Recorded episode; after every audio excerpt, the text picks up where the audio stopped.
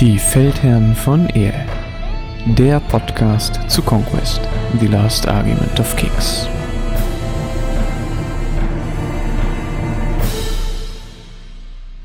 Hallo und herzlich willkommen zu einer neuen Folge bei den Feldherren von Ehr. Heute in einer etwas anderen Besitzung, denn heute begleitet mich auch in dieser Folge der Nick. Hallo Nick. Moin. Der Nick ist aus Lübeck, ist da der Vanguard und ähm, möchte mit uns heute über die Old Dominion reden. Nick, sag uns doch mal kurz ein paar Worte zu dir. Jo, moin. Ähm, genau, wie Konrad schon gesagt hat, ich bin der Nick.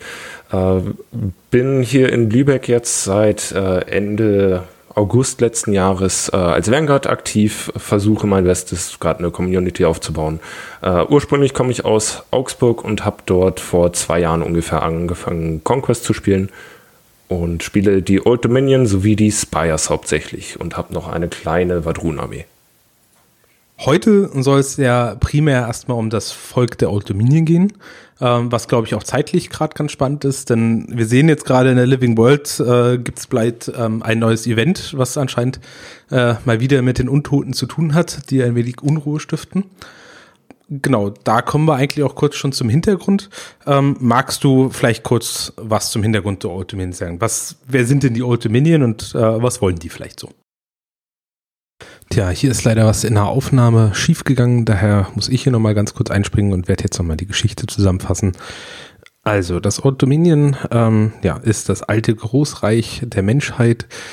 Die Menschheit hat in seiner Urform, damals als noch keine größeren Technologien waren, ähm, haben sie einen Chart, ein Primordial Chart gefunden, und zwar in einem der Schmieden der Dwagam äh, in einem Hold, das verlassen war, ähm, das haben sie dann, weil sie es nicht verstanden haben, angefangen anzubeten und dadurch ist dieses Shard gewachsen. Und diese Shard hat sich dann später Hastlia genannt und ja, dann ist so eins zum anderen gekommen. Es hat dann irgendwann zu einem Bewusstsein gefunden, ist dann gewachsen, hat nach mehr Macht gestrebt, weil es dann verstanden hat, dass es durch die Anbetung mehr Macht bekommt und hat sich dann ausgebreitet. Das heißt, hat dann andere Stämme versucht zu missionieren und äh, die Menschheit da einen gemeinsamen Willen verschafft. Das hat dann dazu geführt, dass es auch immer mehr andere Gottheiten mit aufgenommen hat, das heißt andere Charts auch erschaffen hat zu einem gewissen Grad. Denn Hasler ähm, war nicht alleine ein Gottheit im Old Dominion, sondern ähm, er hat dann irgendwann ein ganzes Pantheon kreiert, das ähm, quasi unter ihm natürlich dann herrscht, aber was dann ihm einfache Aufgaben ja, abgenommen hat. Das äh, Dominion ist dann zu seinen Glanzzeiten, hat dann auch die alten Völker wie die Spire oder die äh, Dwagam auch ähm, tatsächlich bedroht bzw. Schach halten können und hat durch diese göttliche Macht ja sehr viel, sehr viel Macht auch in Ehe an sich ausgeübt. In dem Hintergrund der Nords zum Beispiel ähm, ist auch von den Feuerriesen die Rede, die dann irgendwann mal das Ragnarok äh, gebracht haben. Das waren tatsächlich drei beziehungsweise fünf Legionen, der Old Dominion, die oben bei den Nords eingefallen sind, äh, was da nochmal einen anderen Background hat. Ja, das ist, äh, waren quasi die Hochzeiten. Ähm, leider ist dieser Gott ein wenig wahnsinnig geworden und ähm, das hat dann auch zu dem Fall des Old Dominions geführt.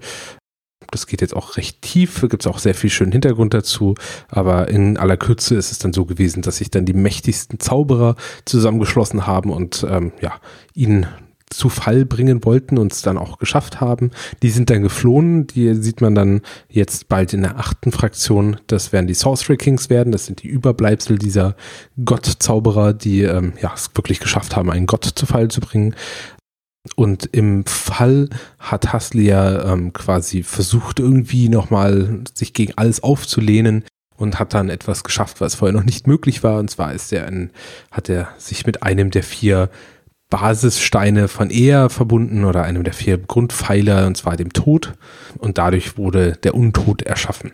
Dieser Untod ja, ist etwas, was bis dahin noch nicht bekannt war auf Ea, was auch andere Auswüchse noch gefunden habe, die angedeutet sind in dem Background.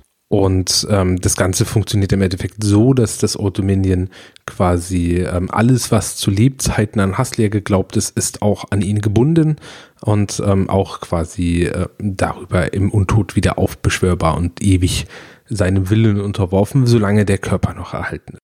Was hier dem Old Dominion sehr zugutekommt, ist, dass sie schon immer eine starke Totenkultur hatten. Das heißt, sie haben sehr, sehr viele Körper und sehr viele Untote, die noch in den Katakomben unter, unter den Städten und in der gesamten Landschaft vom Old Dominion ja, vergraben sind. Das ist natürlich eine Sache, womit sich dann auch die Old Dominion, also die, sagen wir mal, die Anführer des Old Dominion heutigen natürlich beschäftigen, die versuchen, möglichst viele dieser Anführer um sich zu scharren. Es gibt da noch recht viele, ähm, auch Background Jetzt aktuell, wie gesagt, gibt es jetzt auch bald wieder eine neue Storyline, The Awakening. Ähm, gibt es auch schon den ersten Text dazu, sehr lesenswert. Verspricht spannend zu werden. Ich bin mal gespannt, was da so auf uns zukommt. So, jetzt gebe ich wieder zurück in den Podcast und ja, hoffe, dieser Einschub funktioniert trotzdem einigermaßen. Gut, dann ähm, ja, leiten wir doch mal ganz klassisch weiter über in die Spielweise ja, wie spielen sich denn die Untuten? Sind das so die, ist das das Typische, was man erwartet, wenn man an Warhammer Fantasy oder ähnliches denkt? Die Untute funktionieren oder? Also typischerweise, ja, sie sind eigentlich sehr untypisch, was Untote betrifft, dadurch, dass sie eine eher elitäre Armee sind, die auch immer stärker wird, je mehr von ihnen fällt. Äh, ebenso sind sie auch sehr langsam, was heißt, sie sind, äh, ja, geben äh, im Early Game, so zum Anfang des Gefechts, dem Gegner vielleicht eher die Überhand, aber überrollen ihn dann wie eine unaufhaltsame Welle, würde ich jetzt mal so zusammenfassen.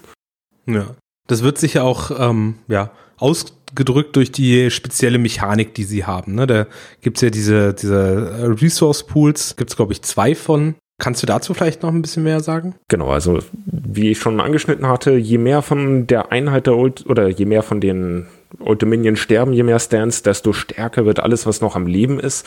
Und äh, genau, jedes Mal, wenn was stirbt oder man durch andere Weisen Tokens generiert, darf man sich für einen von zwei Pools entscheiden. Das ist einmal der Standard Dark Power Tool und Dark Power Pool und andererseits noch der Fallen Pantheon Pool, wenn ich mich recht entsinne, der ist dann allerdings auch nur für die Fallen Divinity. Mhm diese zwei Einheiten sag, oder diese zwei Pools, glaube ich, bestimmen dann auch immer grundsätzlich die Ausrichtung der Liste, also in welche Richtung die tendieren. Ne? Also die Fallen Divinity ist ja doch recht präsent, auch modelltechnisch finde ich, ist auch ein schönes, eindrucksvolles Modell. Wie würdest du denn grundsätzlich diese zwei Listen unterscheiden?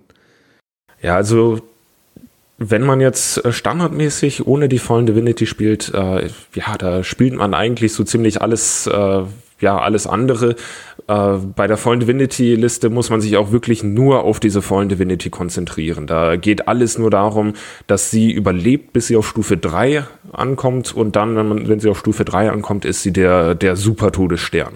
Das heißt, man baut alles nur darum, dass sie äh, möglichst schnell ihre Tokens bekommt oder möglichst wenig Schaden früh bekommt und dann räumt sie halt auf alleine und der, ja, der andere Spielstil, der ist dann je nach Liste unterschiedlich. Da wird dann eben der, der komplette Rest der Armee immer stärker.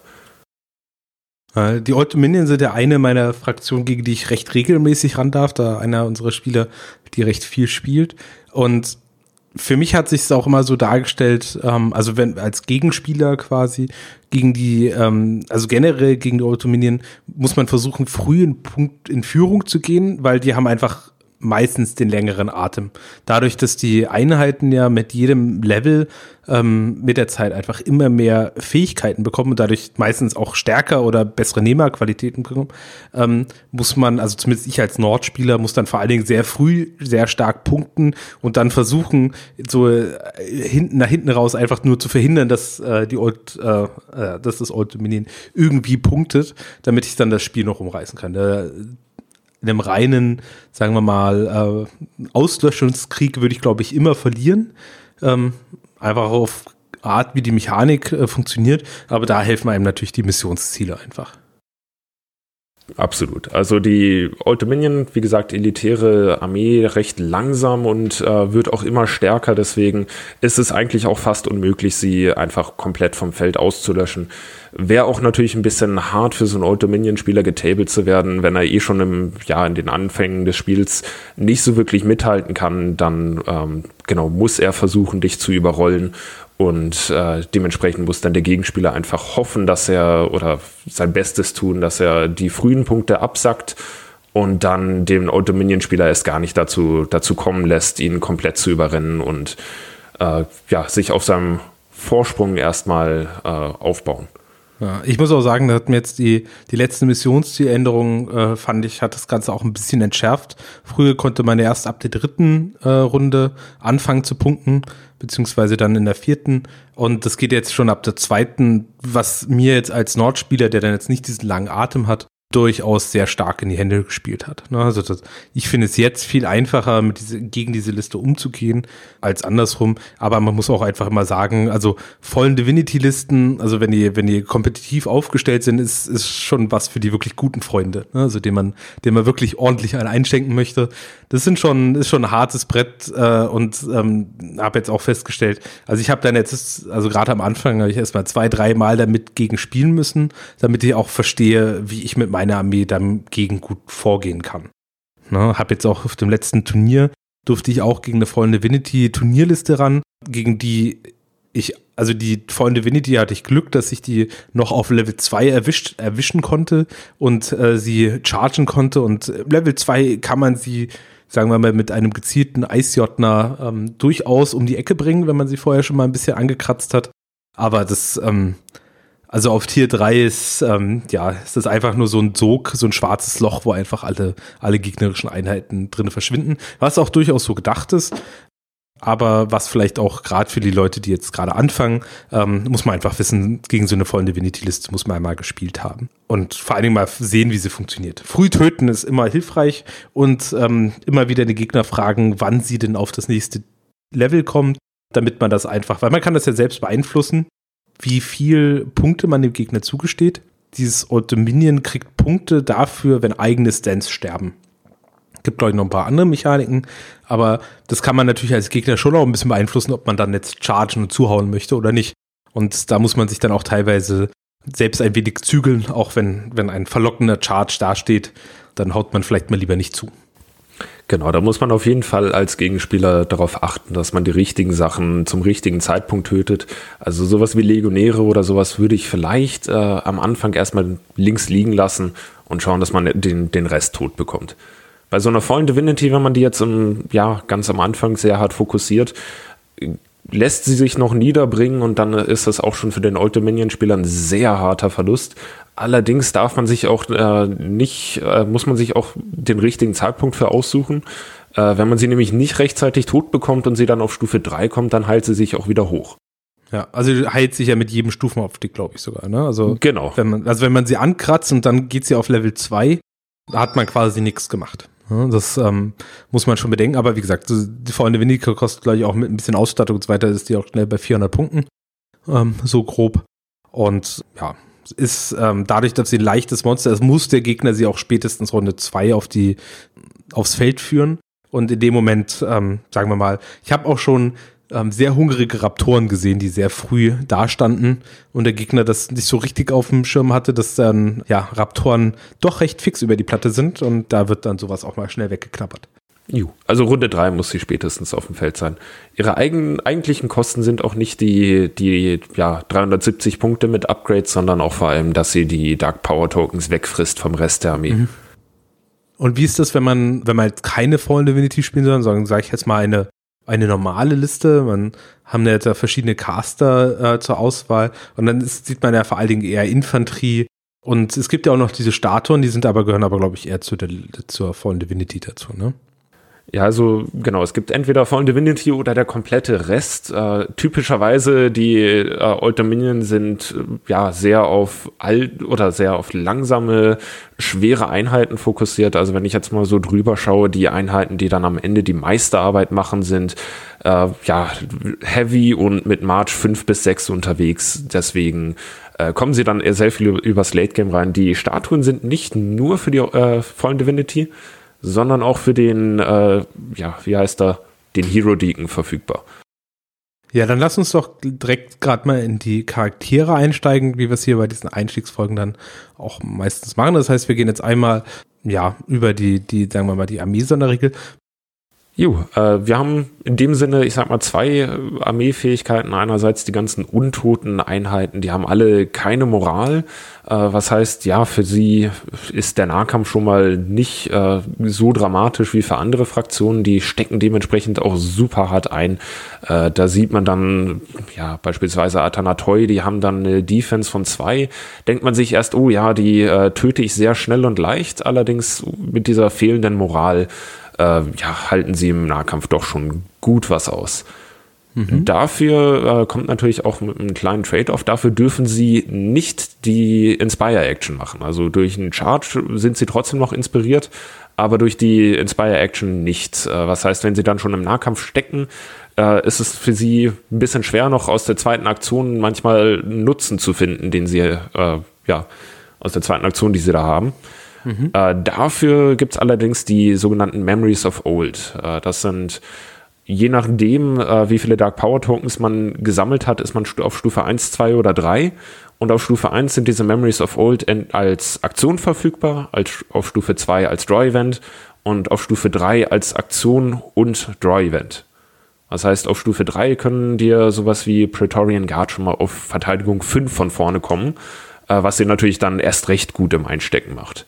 Ja, das ist genau das, was ich meinte, dass sie dann, die Nehmerqualitäten werden dann doch recht exponentiell hinten draus, ne? Und die, und dann, wenn man dann Defense 5 hat gegen keine Moral, das tut dann schon ganz schön weh, aber für mich, also jetzt auch als Nordspieler natürlich heißt das auch gegen Rote Minion möchte ich dann eher chargen, um ihn äh, quasi diesen Inspire-Bonus zu verwehren. Und obwohl sie keine Moral haben, gilt für sie trotzdem noch die Broken-Regel.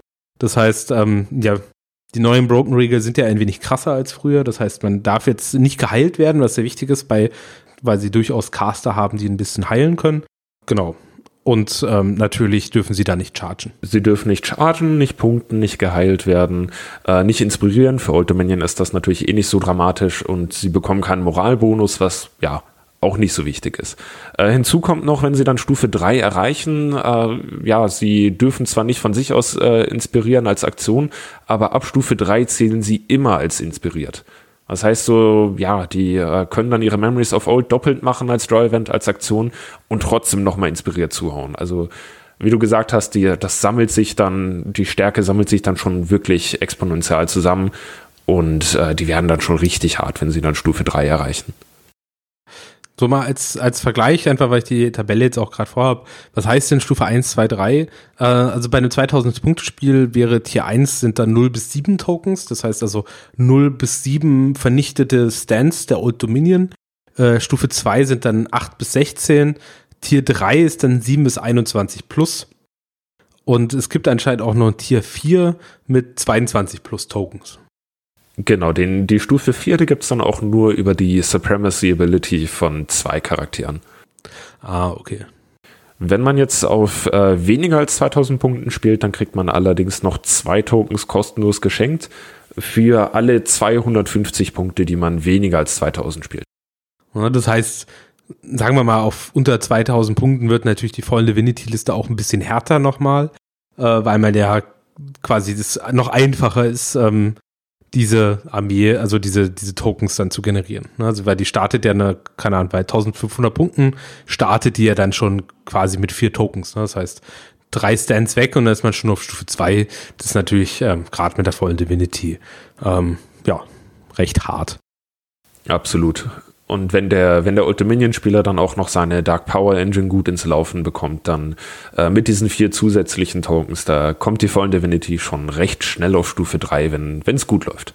Gut, und die letzte Regel, die ich jetzt auch gerade noch sehe, ist äh, Animated Vessel, die ja bei quasi, die auch das verhindert, dass man Moral oder was die ganze Sonderregel noch mitbringt, die wir eben gerade aufgelistet haben, hat auch noch eine wichtige Sache, und zwar Terrifying 1, Army White. Ähm, das heißt, ähm, mit allem, womit sie in Kontakt sind, ähm, ja, senken sie die Moral um eins, was für die nicht so moralisch stabilen Völker ähm, natürlich auch nochmal ein zusätzliches Problem im Nahkampf ist. Das heißt, ähm, da möchte man gerne reinchargen und sie direkt vernichten, weil ansonsten kann das sehr hässlich werden. Genau, es, es gilt auch derzeit, beziehungsweise es gilt auch nur für die untoten Einheiten, also derzeit eigentlich alle, aber wenn wir dann irgendwann mal unsere Kultisten und Hashash hinbekommen, dann äh, für die, ja, die haben dann kein Terrifying. Allerdings äh, Terrifying noch äh, ist nicht ein, kein Aura-Effekt mehr, sondern gibt nur noch minus eine Moral für die Wunden, die das Regiment erhält durch die Clash-Action von dem Regiment, das äh, Terrifying hat. Ah, nur noch durch die, durch das, äh, oh, das ist gut zu wissen. Genau, also nur noch durch das eigentliche Regiment. Äh, für Hour of Death gilt es immer noch, also es gilt, ähm, soweit ich weiß, für einfach nur für sämtlichen Schaden, der jetzt von dieser, von diesem Regiment auskommt. Also Hour of Death kommt ja dann auch zum Beispiel noch von den Bone Golems, dementsprechend äh, hat man dagegen auch noch minus eins Moral. Allerdings gilt es dann nicht mehr für sowas wie man parkt eine Fallen Divinity mit äh, Terrifying 3 äh, irgendwo in Kontakt mit dem Gegner und dann macht irgendein Zauberer nochmal Schaden drauf, dann ja, gilt kein Terrifying. Okay, das ist gut zu wissen. Dann haben wir das nochmal kurz klargestellt. Gut, dann steigen wir mal ein mit den Charakteren. Ähm, ich würde sagen, wir gehen einfach von oben nach unten durch. Genau, der erste auf meiner Liste ist der Xiliarch. Ähm, so als äh, nicht-Old Dominion-Spieler sieht er vom Profilwert einfach mal als der klassische Nahkämpfer aus. Absolut. Also der, der Xiliarch, Xiliarch, ich weiß nicht, wie man es genau ausspricht, äh, wie du gesagt hast, ist so der, der standardmäßige Kämpfer. Den kann man auch ganz gut aufbauen oder ausbauen zum richtig guten Kämpfer. Und ja, der bietet allerdings auch sehr gute taktische Möglichkeiten. Ja, der, also ich habe den jetzt zuletzt ähm, auf dem Turnier in einem äh, Prätorianer-Block als Gegner gehabt. Grüße, Nino. Und ähm, der hat ganz schön zugehauen. Also mit dem Prätorianer-Block, der, also der hat dann kommt, glaube ich, mit sieben Attacken irgendwo um die Ecke. Cleave drei. Das ist jetzt keiner, den man im Nahkampf jetzt unbedingt herausfordern möchte, habe ich dann festgestellt. Ja. Genau, der kostet dann allerdings auch ja seine 220 Punkte. Der kann dann allerdings schon als Kampfcharakter mit hier den den Nords mit ihrem Konongier schon kann er schon mithalten. Ja, ja, auf jeden Fall. Ja der hat mich äh, ein wenig überrascht, wie der auf einmal hingelangt hat. Ja. Was hat er denn als ähm, Supremacy Ability? Was bringt er denn mit? Als Subs äh, Supremacy Ability hat er Obdurate, Stone and Bone.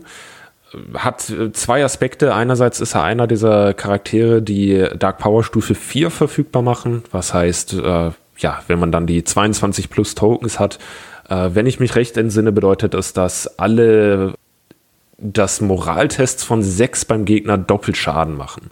Äh, ist also einerseits schon mal ganz, äh, ganz netter Schadensbonus obendrauf mit Terrifying 1 plus dann noch diese Doppelschaden von äh, den Sechsern. Da schmelzen die Gegner schon ganz gut mal dahin. Mhm. Äh, in Kombination natürlich auch noch mit den ganzen anderen Buffs, die man so hat, mit dem permanent inspiriert und allem. Und andererseits äh, bietet er noch die Möglichkeit, und das ist jetzt der meiner Meinung nach wirklich saftige Teil, dass einmal pro Spiel darf er am Anfang der Runde ankündigen, dass äh, jetzt jede, jedes Regiment in seiner Warband ein kostenloses zusätzliches Mal clashen darf. Das heißt, die dürften dann innerhalb von einer Runde zweimal clashen und haben dann noch eben eine Clash-Aktion äh, davon ist kostenlos, was heißt, sie könnten theoretisch auch Memories of Old äh, als Aktion ausführen, dann clashen und dann nochmal clashen oder marchen, chargen und dann clashen. Also bietet einerseits Flexibilität, äh, dass man einen March, Charge, Clash machen kann. Andererseits natürlich so ein Doppelclash, wenn, vor allem wenn man immer inspiriert ist, der langt schon heftig zu. Ja, das glaube ich mir. Gerade jetzt mit den neuen äh, Infanterie-Einheiten, die für die Ottomini erschienen sind, die Varangians, äh, die Attorney, ähm, glaube, gerade die Varangans, äh, was ich so mitbekomme, scheinen da hoch im Kurs zu sein. So eine Doppel-Clash-Aktion mit einer Doppelaxt ähm, ist, glaube ich, recht üppig. Ja.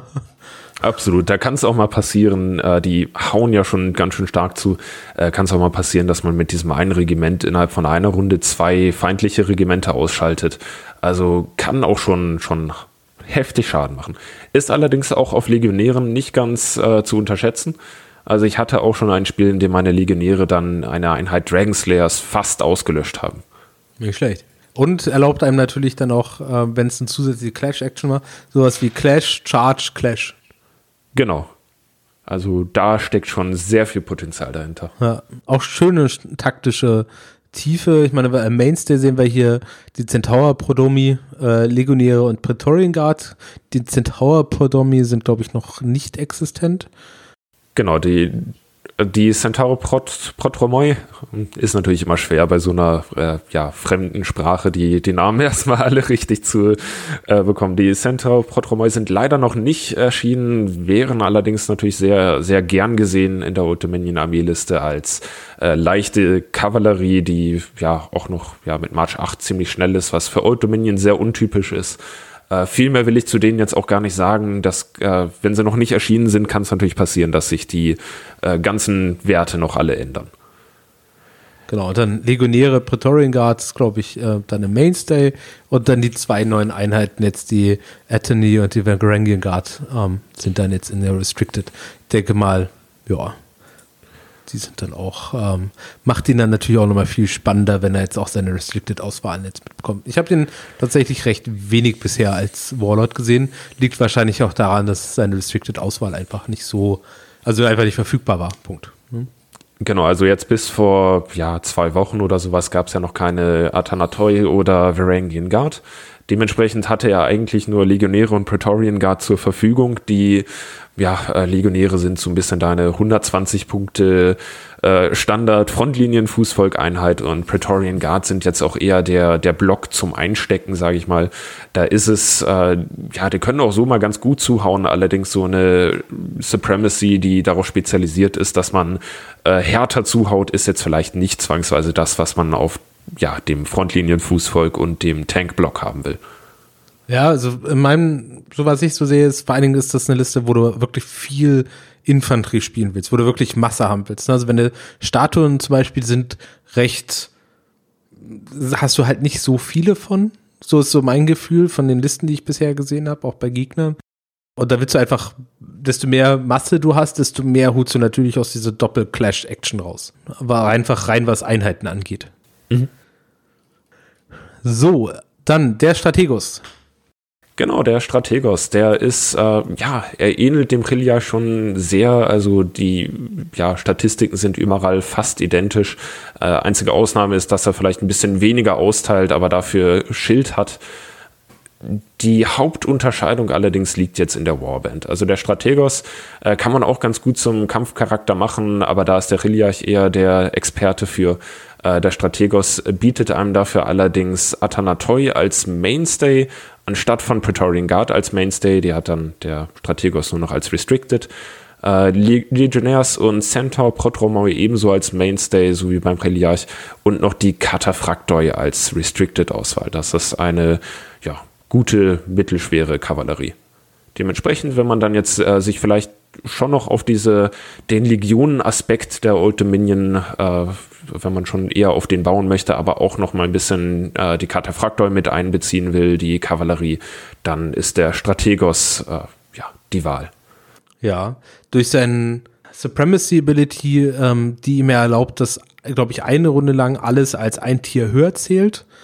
Stimmt, stimmt, genau. Die Supremacy hätte ich auch noch gerade äh, fast vergessen. Er hat e-, ähnlich wie der, wie der Exiliarch dieses äh, Dark Power auf Stufe 4, aber ebenso noch hat er das einmal pro Spiel für eine komplette Runde. Äh, nicht nur für alle Regimente in seiner Warband, sondern im Allgemeinen alle Regimente, die der Ultimanion-Spieler hat, die Dark Power als eine Stufe höher zählt. Ist also jetzt vielleicht nicht so wie beim Chiliarch einmal äh, seine Warband haut jetzt nochmal besonders stark zu oder besonders viel, äh, sondern eher ein bisschen, ja, ich sag mal, weit äh, verbreiteter und äh, ja, bietet auch seine eigenen taktischen Möglichkeiten. Gut, ich glaube, dann das haben wir den gleichen, das gleiche Profil nochmal als Mounted. Also wenn man eher sehr viele Berittene spielen möchte. Da gibt es, glaube ich, fast keinen Unterschied, außer dass er jetzt beritten ist, wenn ich das richtig sehe. Genau, er ist, er ist beritten, ist ein bisschen schneller dementsprechend, äh, haut ein bisschen härter zu, hat ein paar mehr Leben, äh, macht Aufpralltreffer. Äh, der Mounted Strategos, also ja, den würde ich nehmen, wenn man jetzt eher die doch recht starken Buffs, die so ein Charakter bei der Ultiminion fürs Regiment geben kann, wenn man die halt eher auf den, auf den Kataphraktoi oder wenn sie mal erscheinen auf den Centaur Protromoi, sollte man ihn in denen spielen wollen, wenn man genau da die Buffs haben will. Cool. So, dann der nächste ist dann der Hero Deacon. Das ist jetzt mal eine ganz andere Art von äh, Charakter. Genau, der Hero Deacon. Äh, ohne den verlasse ich persönlich nicht das Haus. Äh, der ist jetzt ähm, genau eher ein, ein Priester, der darf auch gar nicht ein Warlord sein, dementsprechend hat er auch gar keine Supremacy Ability. Äh, Priester 5, also ja, ganz gut im Zaubern. Äh, allerdings eher so ein Utility-Zauberer. Er macht jetzt vielleicht äh, im Early Game nicht so den, den vielen Schaden, dafür ist er auch gar nicht da. Äh, wofür er da ist, ist als die Dark Power Engine. Was heißt, er hat einerseits so ein Draw-Event, mit dem er einfach einen Stand von der Ultiminion in 12 Zoll Reichweite opfern kann. Was heißt, dadurch hat der Ultiminion-Spieler noch mal ein bisschen mehr, äh, ja, mehr die kann er, kann er mehr selber bestimmen, was er jetzt genau opfern möchte und kann einfach die billigen Legionäre wegopfern, bevor der Gegner sich denkt, die ignoriere ich und gehe nur noch auf die Elite. Das heißt, dadurch generiert er einen, einen Dark Power Token die Runde. Dann hat er ebenso noch mal ein Spell, mit dem man Dark Power Tokens äh, generieren kann. Äh, und ja, man kann ihm gegebenenfalls noch Items geben, dass man noch mehr Tokens generiert. Das heißt, der, der bringt einem bis zu drei Tokens die Runde und gibt dem Old Dominion-Spieler nochmal ein bisschen die Selbstbestimmung, äh, was jetzt äh, stirbt und wie er die Tokens generiert. Kann ich sehr gut verstehen, dass der nicht ohne den aus dem Haus geht. Hört sich auch essentiell einfach an für die ganze Dark Power Mechanik. Genau, also wenn man dann irgendwann mal erfahrenere Gegner hat, die, äh, ja, die können dann schon ein bisschen mehr selber bestimmen, äh, was sie jetzt töten. Und äh, ja, denen will man nicht zwangsweise die Wahl geben, was äh, von dir stirbt. Hm. So, für mich drängt sich jetzt bei einem 2000-Punkte-Spiel auf einfach die Frage, zwei davon? Oder reicht einer? Oder geht das vielleicht nicht äh, zweimal das gleiche? Also man könnte theoretisch zwei davon spielen. Wenn man jetzt auch volle Dark Power Tokens hat, äh, dann bringen äh, na, natürlich einem die, ja, der Zauber zum Dark Power Tokens generieren, bringt einem nichts mehr. Aber ja, wenn man die, wenn man auf Stufe drei oder vier ist, hat er ebenso noch einen Schadenszauber dabei, der gibt einen, einen Hit pro Erfolg plus äh, so viele Hits wie das aktuelle Dark Power äh, Pool ist. Dementsprechend ist er, ja, wenn man ihn doppelt spielt, auch äh, kommt man vielleicht ein bisschen schneller voran ähm, und kann im Late Game auch noch ganz gut Schaden wegzaubern.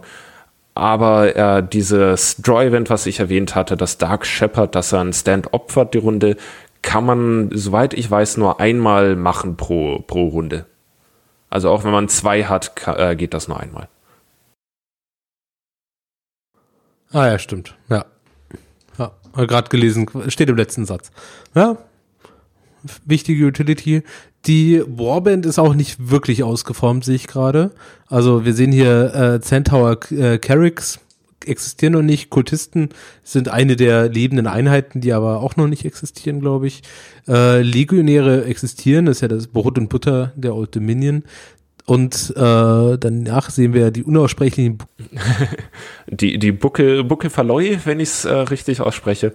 Äh, genau, die sind jetzt äh, noch nicht erschienen, aber sind jetzt schon in dem ja, Release-Katalog für, für den Sommer äh, 2023. Äh, was heißt, wir können bald mit denen rechnen. Das sind schwere Brutes, äh, ja, äh, eine der, der vielen schweren Bruteinheiten, die die Old Dominion so hat. Äh, ebenso hat er noch äh, Kanephos und Karyatids oder Nahkampf- und Fernkampfstatuen. Äh, ja, äh, die Nahkampfstatuen, auch schwere Brutes, äh, Fernkampfstatuen haben gute Reichweite. Und äh, zu guter Letzt noch die Hashashin, die anderen lebendigen Einheiten, die allerdings auch noch nicht erschienen sind. Aber damit ist ja die Warband doch recht, also kann man sehr gut gebrauchen. Ne? Genau, also zum einen mal ist er wahnsinnig gut als Utility und andererseits mit den Nah- und Fernkampfstatuen bietet er eine ganz gute äh, Warband bisher. Der, glaube ich, vorletzte Charakter ist der Archimandrit. Der Archimandrite, Archimandrite, wie auch immer man ihn ausspricht. Ja, irgendwann äh, muss es mal von Parabellum eine, einen Sprachkurs zu den einzelnen Namen geben. Ja? Der, der, der Old Dominion ist genauso schlimm. genau, der Old Dominion Sprachkurs oder City States Sprachkurs. Ja, kann man, kann man vielleicht auch mal, ich, äh, bestimmt haben sie noch irgendwelche Videos, in denen sie es irgendwann mal erwähnt haben oder in irgendeinem Livestream. Äh, könnte man theoretisch auch mal nachforschen. Jo, äh, der Eichmandrite, der ähm, ist unser zweiter Priestercharakter, Priester 6, also schon mal ja, ein Zauberwürfel mehr als der Hero Deacon. Und der hat vier Zauber dabei jetzt. Äh, der hat einmal Haslias Touch dabei, was ein Heilzauber war, abhängig davon, wie hoch gerade das äh, Dark Power Pool ist, welche Stufe man da hat. Äh, heilt dann also eins plus äh, der aktuellen Dark Power Stufe an Wunden. Dementsprechend im Early Game, ja, zwei, äh, zwei Wunden und später dann halt fünf Wunden, was auf so Elite-Regimenten schon sehr nützlich sein kann. Auch, äh, im, ja, auch in den frühen Runden kann es sehr nützlich sein, wenn jetzt beispielsweise der Dekan einen Stand wegopfert, einen Stand Legionäre, dann kann der Eichmandrite den auch wieder mit zwei Leben zurückheilen und dann kann der Dekan die nächste Runde wieder wegopfern. Okay. Dann. Eine gewisse Mechanik äh, zeichnet sich da ab. genau.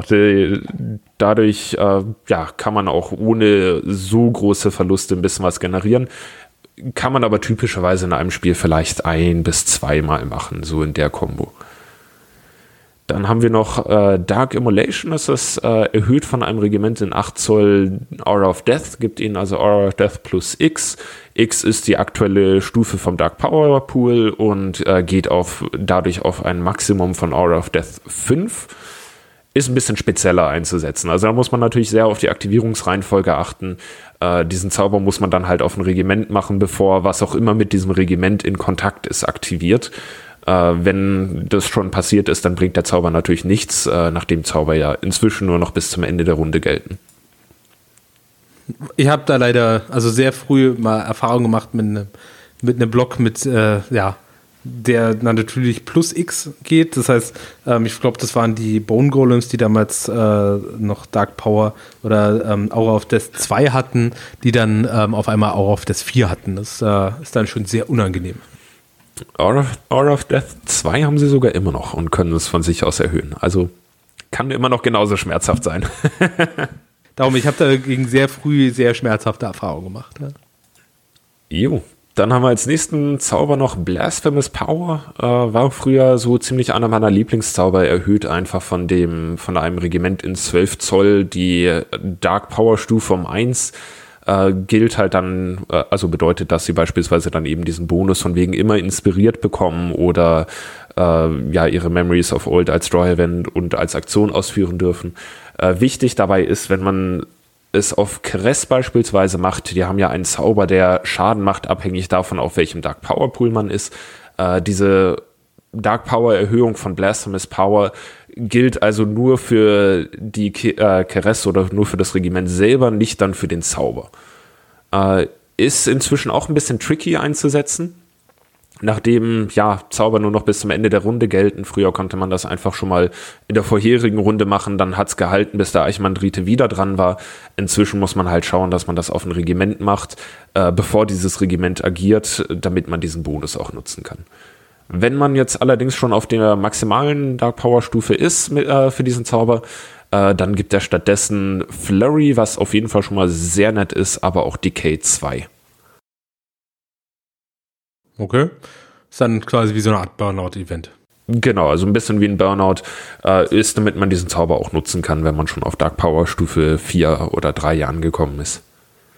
Und als letzten Zauber haben wir noch Unholy Baptism, das ist so ein bisschen der ja, Standard-Schadenszauber von dem Eichmann-Drite. Der äh, hat 12 Zoll Reichweite und äh, auf die 3 oder weniger macht er dann einen Hit pro Erfolg mit Armor Piercing 1.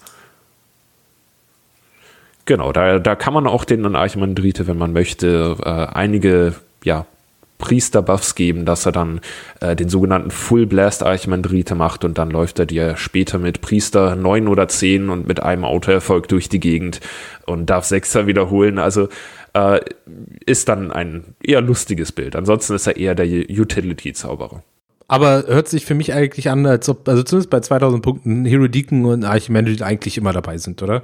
Also A sind die gefühlt so ein bisschen Best Buddies, ähm, die ergänzen sich sehr gut von den Zaubern, aber auch von den, von den Utilities hört sich das schon recht essentiell eigentlich für die Listen an, außer man spielt, sagen wir mal, der, der Fall Divinity, dass die jetzt noch, wie gesagt, noch mal ein bisschen anders funktioniert.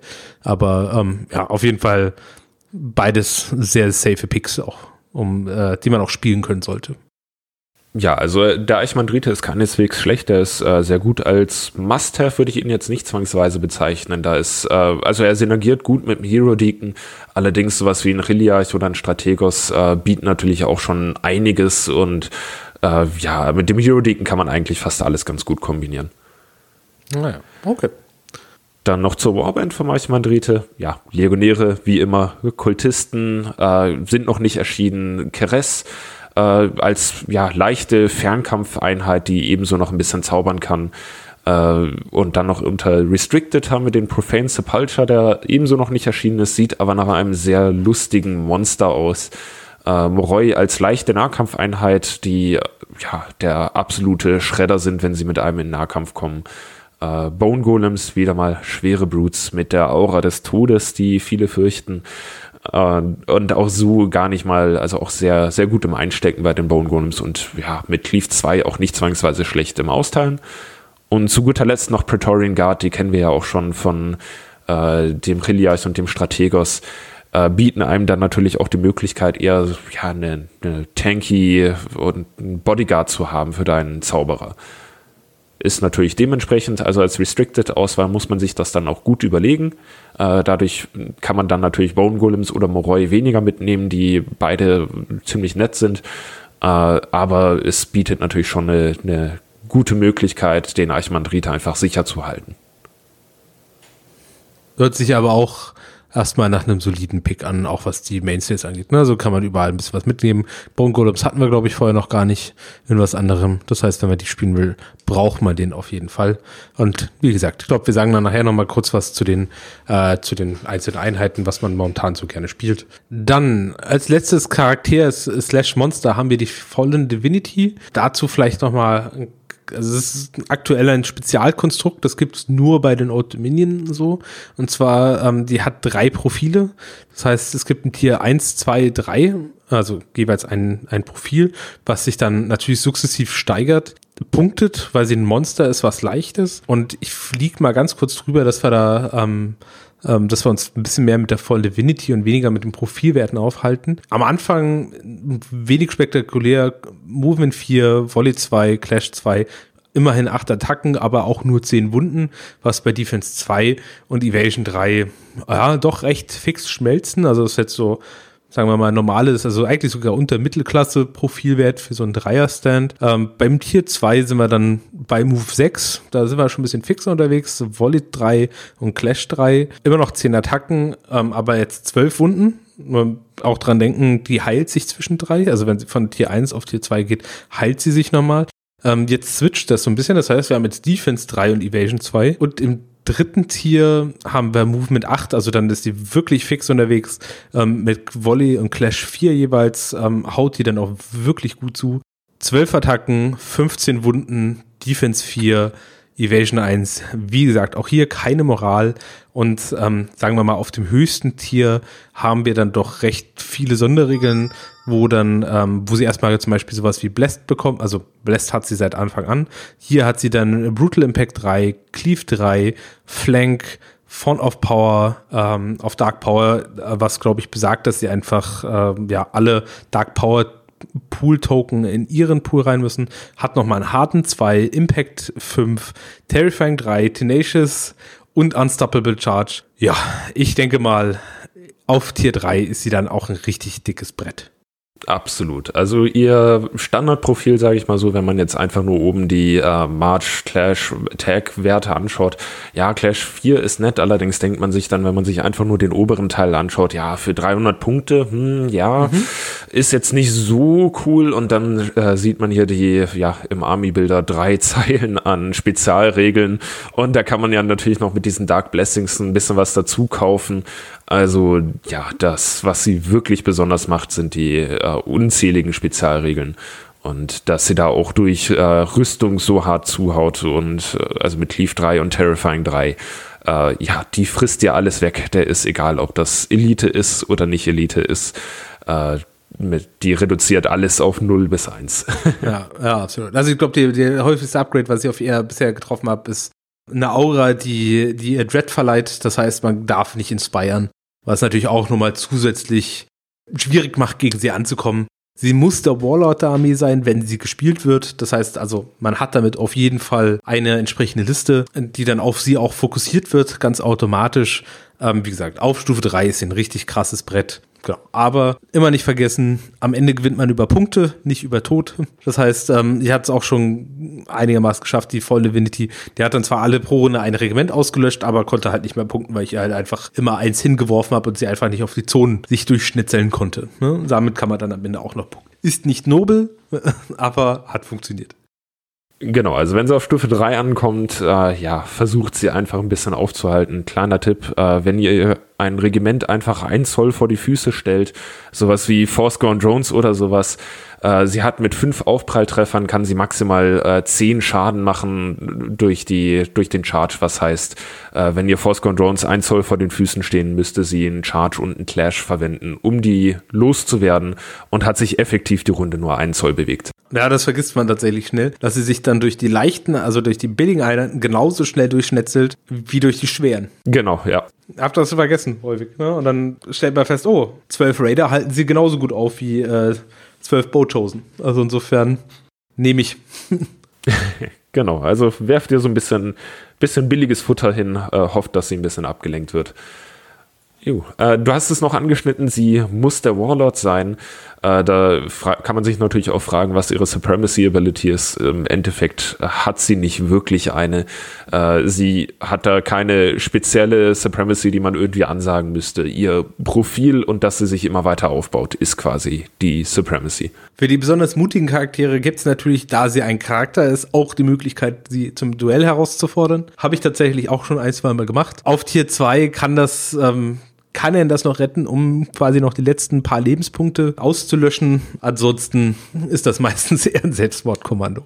Genau, sie, sie darf auch, soweit ich weiß, gar keine Duelle ablehnen. Das wäre natürlich so ein bisschen unter ihr, wenn da so ein äh, Fußcharakter sie zum Duell herausfordert und sie würde es ablehnen. Das äh, würde ihrem Ruf zu sehr schaden. okay, dann zu der Warband. Genau, sie hat äh, gar keine Restricted-Auswahl, ausschließlich Mainstay darf allerdings auch nur maximal zwei Regimente mitnehmen. Da haben wir einer, also die Warband, äh, ja, ist sehr ähnlich wie die des Hero Deacons.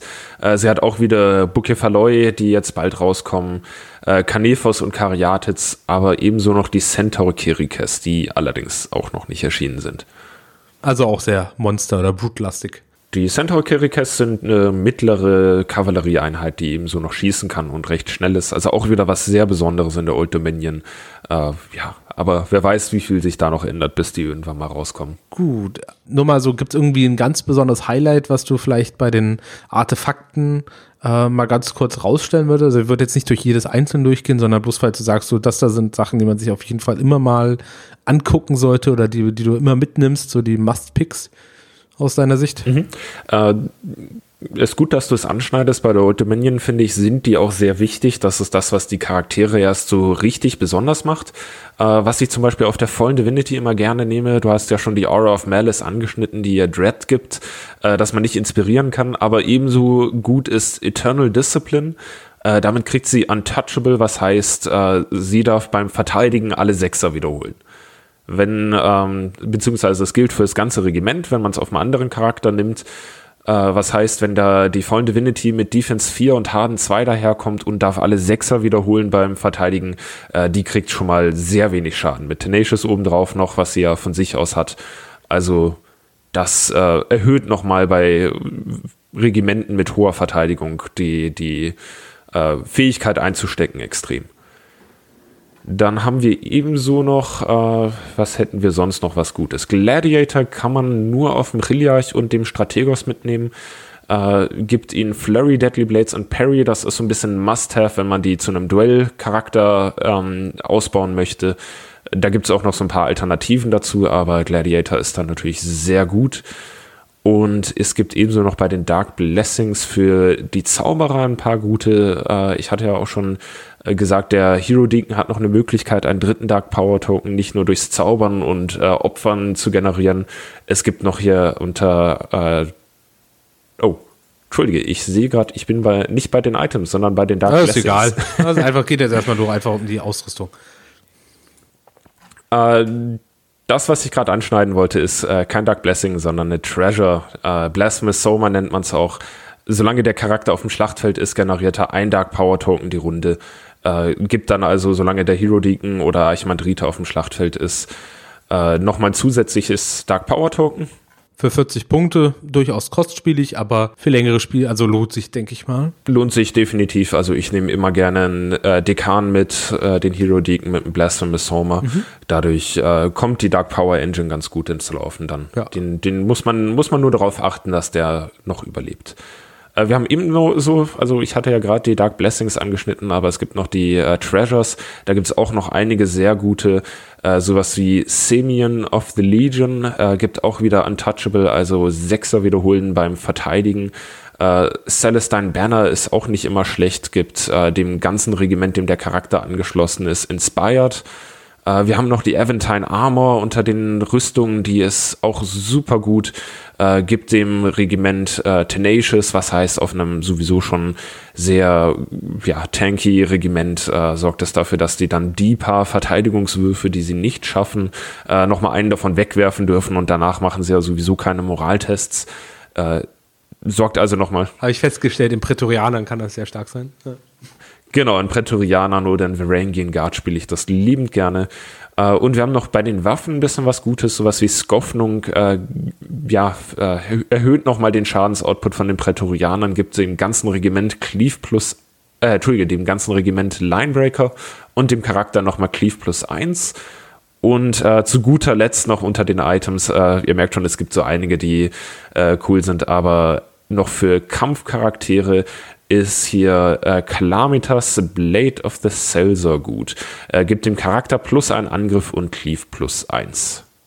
Was hier vielleicht auch wichtig ist, das habe hab ich vorhin gar nicht äh, so beachtet, aber der Strategos und der Xiliach, die dürfen tatsächlich auch zwei, also zwei Waffen zum Beispiel mitnehmen oder zwei, zwei Artefakte. Äh, nicht zwei Waffen, aber zwei unterschiedliche Treasures. Also die müssen von unterschiedlichen Kategorien sein, aber sowas wie äh, so eine Combo aus äh, Aventine Armor und äh, Semian of the Legion gibt dann den Prätorianern Untouchable und Tenacious.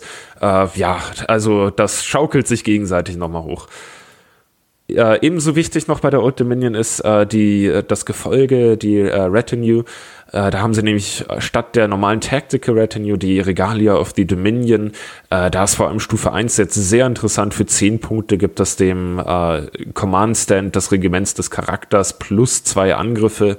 Äh, wenn man sowas spielt wie Varangian Guard, die ja an sich vier Angriffe haben, aber jeder einzelne Angriff äh, haut schon heftig zu, dann sind diese plus zwei Angriffe auf dem Command Stand schon, schon viel wert. Dadurch kommt er dann nämlich auf sieben Angriffe. Ja, für zehn Punkte. Ne? Also mit Leader-Bonus, das heißt, es ist vier plus eins für den Leader und dann nochmal plus zwei für den Bonus. Ähm, damit sind wir dann bei sieben. Das ist schon, schon Brett. Ja, absolut. Also für zehn Punkte ist das wahnsinnig punkteeffizient. Äh, es gibt noch zwei weitere, also Stufe 2 und 3 bei Regalia of the Old Dominion. Stufe 2 gibt jedem Charakter, also solange der Charakter mit, dieser, mit diesem Gefolge auf dem Schlachtfeld ist, äh, kriegt jeder Charakter Regeneration 1 äh, ist ja selten mal wirklich, ja, sehr situativ. Kann man natürlich aber auch auf sowas wie der, oder mit sowas wie der Fallen Divinity kombinieren, wenn man jetzt irgendwie einen äh, Reliarch auf dem Schlachtfeld hat, damit dann hat die Fallen Divinity, nachdem sie ja technisch gesehen auch noch ein Charakter ist, äh, Regeneration 1 macht sie dann also auch nochmal stärker am Einstecken.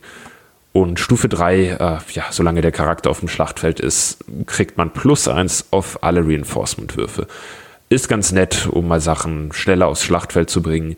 Äh, Spiele ich jetzt persönlich selten, nachdem ich sowas wie ein Reliarch immer in schwerer Infanterie oder manchmal auch mittlere Infanterie spiele, äh, ist der nicht immer früh auf dem Schlachtfeld. Was heißt, dieser Bonus wird nicht wirklich effektiv genutzt. Das Combat Retinue kann man auch für die Nahkampfcharaktere dann nochmal benutzen. Erstes Tier gibt plus eine Wunde, unspektakulär.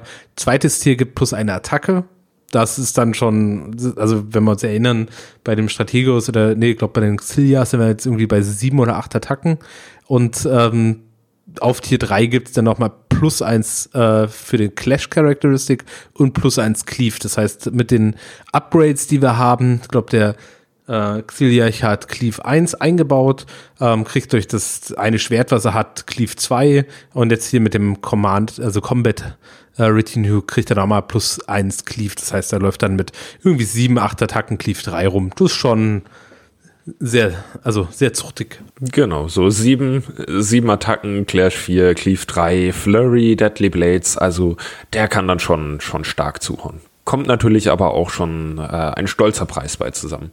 Ja, das äh, kann man auch bei den Nords das Spiel machen, da kann man auch sehr, sehr harte Nahkämpfer bauen, die dann aber auch echt so eine kleine Ein-Mann-Armee dann sind.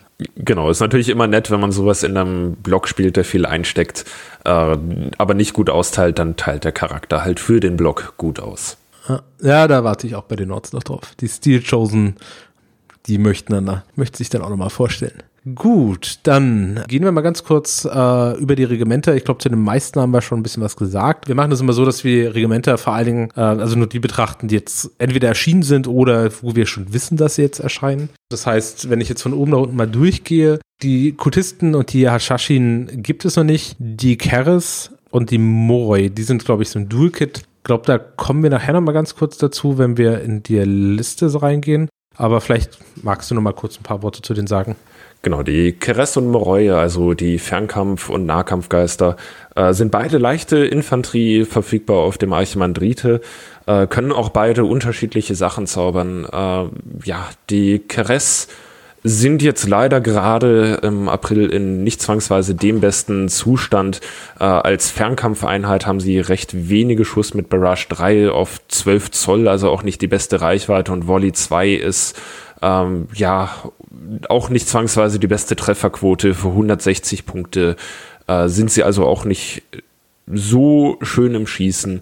Was sie besonders macht, ist eben, dass sie noch zaubern können. Also sie haben an sich Priest 1 pro Stand, heißt also standardmäßig Priest 3 und kriegen von ihren Memories of Old dann nochmal Priest äh, plus 1 pro Stand, kommen dann dadurch also auf Priester 6 und haben zwei Zauber dabei. Äh, der eine ist einfach ein Schadenszauber mit Attunement 2, also man würfelt auf die 2 oder weniger, äh, der allerdings nicht auf die Verteidigung Schaden macht, sondern auf die Moral. Und dieser Schadenszauber wird dann auch nochmal härter, je höher das Dark Power ist derzeit. Mhm. Problem bei denen, was ja jetzt einfach ins Auge springt, ist, sie sind eine Light Unit. Das heißt, es also hört sich vom Profil eher an, als ob man die eher spät spielen möchte. Die kommen aber recht früh. Ähm, für 160 Punkte machen die, glaube ich, aber am Anfang einfach noch nicht wirklich viel, ne? Genau, also die, ja, am Anfang machen sie nicht so viel und eine leichte Einheit ist jetzt auch nicht zwangsweise das, was bis spät überlebt. Ähm, und auch ja mit sechs Zaubern auf Attunement 2 äh, kann es einem auch, oder sechs Zauberwürfeln auf Attunement 2 kann es einem auch mal schnell passieren, dass der Zauber fehlschlägt.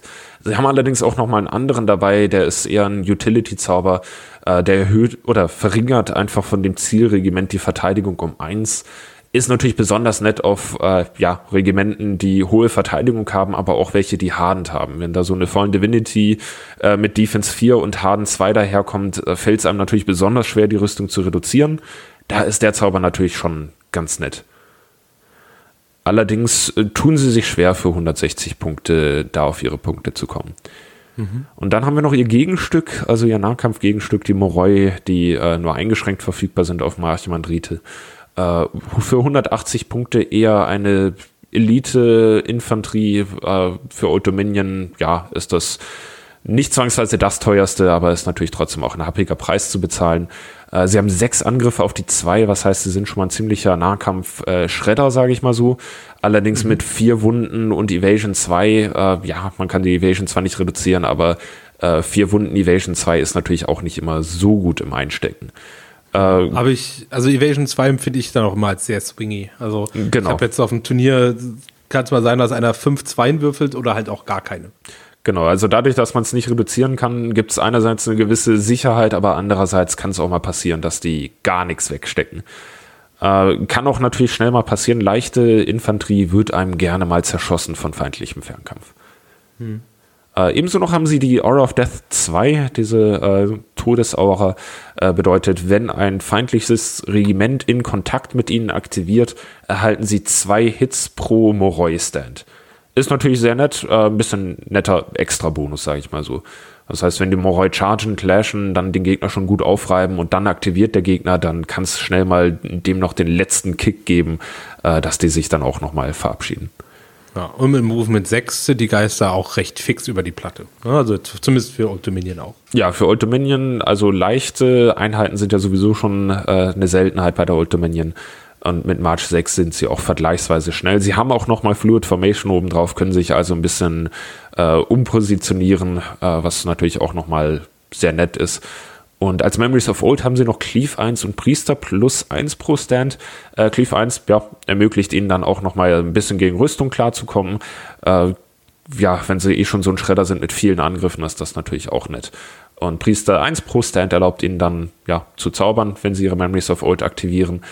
Ist natürlich im Early Game immer recht schwer, weil es da noch äh, mit Dark Power Stufe 1 eine Aktion ist, diese Priesterwürfel zu bekommen.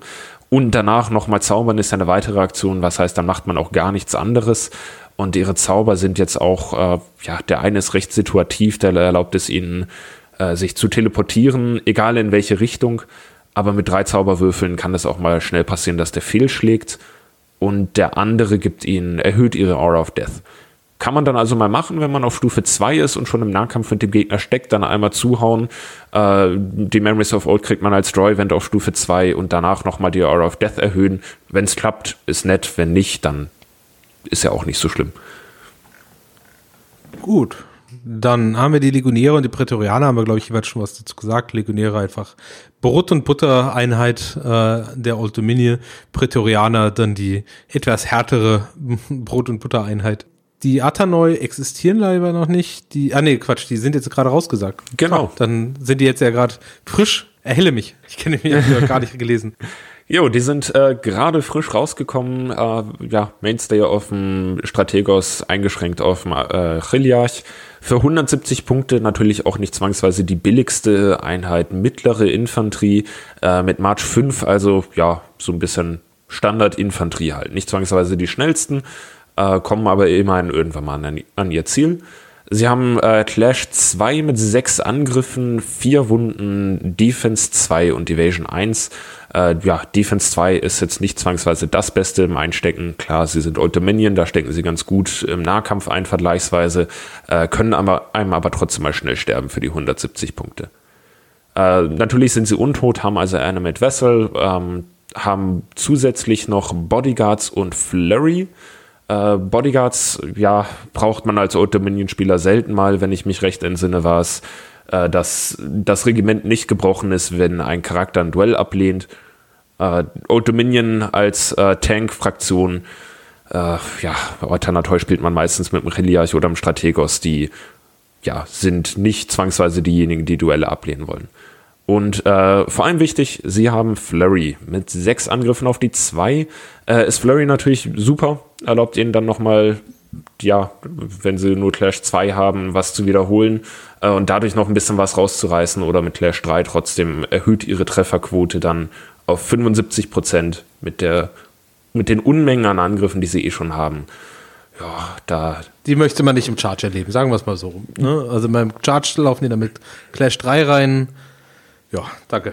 Genau, also absoluter Nahkampf. Schredder tun sich natürlich ein bisschen schwer gegen Rüstung, nachdem sie keine Rüstungsdurchdringung haben. Aber sowas wie Man at Arms oder deine Fernkämpfer werden da schnell mal äh, zerschmilzen. Äh, als Memories of Old haben sie noch Counterattack. Ja, empfinde ich persönlich als sehr situativ mal. Äh, das erlaubt ihnen, wenn sie angegriffen werden, soweit ich weiß, bei Einsern dürfen sie dann einmal zurückhauen. Ja, ist ganz nett mal. ja, ja. Denk mal, es ist nur ein kleines Trostpflaster für die, für den Schmerz, den man erleidet, äh, wenn, äh, wenn die für 170 Punkte dann doch recht fix, glaube ich, dahinschmelzen. Ähm, anders sieht es ja bei den Varangian Guards aus. Die gehe ich mal kurz drüber. Die haben ja Movement 5, Clash 3, 4 Angriffe, dafür 6 Lebenspunkte, Defense 3 und Evasion 1. Also stecken schon mal deutlich mehr ein haben Animated Vessel Cleave 2 eingebaut. Das ähm, mit vier Angriffen natürlich auch hart und auch noch hartend. Das heißt, also sie haben, ja, sie bleiben relativ stabil auf ihrem Defense 3. Für, 100, für 10 Punkte mehr hört sich das schon nach einem ordentlichen Brett an. Absolut. Also schon ein ziemliches Upgrade, finde ich. Sehr gut im Einstecken und gegen Rüstung auch richtig hart im Austeilen.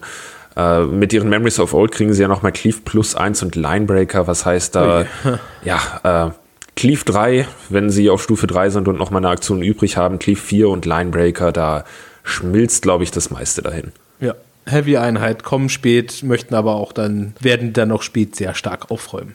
Genau, die supporte ich auch liebend gerne mal mit dem Reliarch, mit einigen Items dadurch. Ja, mit Ja, ihren absolut. sechs Leben stecken die dann gut ein. Äh, Und man darf auch nicht vergessen, dass die Memories of Old auch immer den Charakter mit betreffen, der dem Regiment angehört. Oh, das ist ein sehr guter Typ. Ja, okay. Ich verstehe, verstehe, warum die Leute, warum ich gerade so viele Varangian Guard Pakete irgendwo sehe. Genau, wenn sie dann, wenn dann der Charakter auch nochmal plötzlich Cleave plus 1 und Linebreaker bekommt, dann äh, haut er auch nochmal in Duellen äh, schön zu und ja. Gut, dann haben wir noch mal die, äh, ja, haben wir noch mal ein paar Brutes vor uns, sehe ich gerade. Das heißt, wir haben einmal die Caridis. Ja, ist eine Fernkampf, sind die Fernkampfstatuen, nennen wir sie einfach mal äh, quasi beim optischen Namen. Movement 6, Zweier Volley, Zweier Clash, vier Angriffe, fünf Lebenspunkte, sehr solide. Dreier Defense, ja, ist halt eine Statue. Ja, Animated Vessel, Barrage 3, drei Schuss auf 20 Zoll mit Armor Piercing 2. Das heißt, schon mal zwei, ja, zwei, Riss, äh, zwei Rüstung reduziert und Barrage 3 solide. Ja, fand, also ich empfinde sie als, als solide Auswahl. Das ist, glaube ich, nichts, was man spammt, aber so eine Einheit, also zumindest für mich als äh, Nord mit großen Monstern, tun die dann über die Runden dann einfach sehr weh. Dadurch, dass sie 20 Zoll chippen, die einfach immer wieder so ein bisschen Schaden raus. Ja, und können dann natürlich, äh, ja, mit Memories of Old sind sie dann auch bei Barrage 4. Dürfen, dürfen die Statuen eigentlich aimen? Weil inspiren darfst du ja nicht, aber darfst du aimen? Die Inspire-Action darf man zwar nicht machen, aber Take-Aim geht. Also dadurch, ähm, ja, mit Barrage plus 1 und Fluid Formation in den Memories of Old, ja, dann kommen sie doch nochmal auf ihre vier Schuss pro Statue. Äh, ja, dadurch, dass sie 20 Zoll Reichweite haben und nochmal Brutes sind, also Höhe 2 haben, äh, gibt's quasi kein Entkommen von ihnen. Also die, die können den Gegner schon ganz schön nerven, die pingen den einfach aus Distanz weg. Ähm, treffen, also ja, Barrage 3 oder 4 für, auf Volley 2 für 200 Punkte ist natürlich jetzt nicht das Höchste, also sie werden nicht viele Treffer generieren, aber ja, sie haben gute Rüstungsdurchdringung, gute Reichweite, können quasi immer alles sehen. Und mit 5 Leben, Untot, Defense 3 sollte da mal was passieren und sie in den Nahkampf, doch irgendwie in den Nahkampf äh, verwickelt werden, dann äh, ja, können sie sich auch noch mal ein bisschen verteidigen. Ist auch eine Top-Einheit, um auf dem Missionsziel irgendwo zu hocken. Ne? 20 Zoll ist genug Reichweite, um andere Sachen zu nerven. Mit Medium punkten sie. Kann man, kann man auf jeden Fall mal eine Einheit mitnehmen. Jo. Dann die Bone Golems. Meine, meine Hasseinheit persönlicher Natur.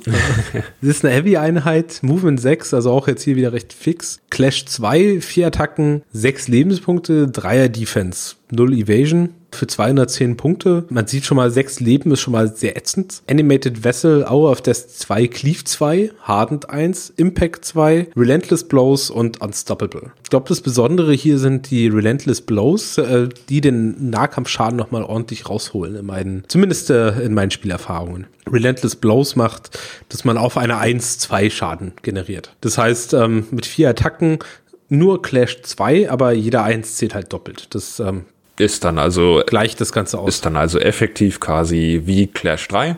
Ja, ähm, für 210 Punkte vielleicht nicht die höchste Menge an Angriffen, aber mit ähm, Cleave 2 und eben diesem äh, Relentless Blows hauen sie dann doch nochmal im Nahkampf ganz gut zu, sind allerdings auch wirklich gut im Einstecken. Mit diesen sechs Leben, das ist schon ätzend.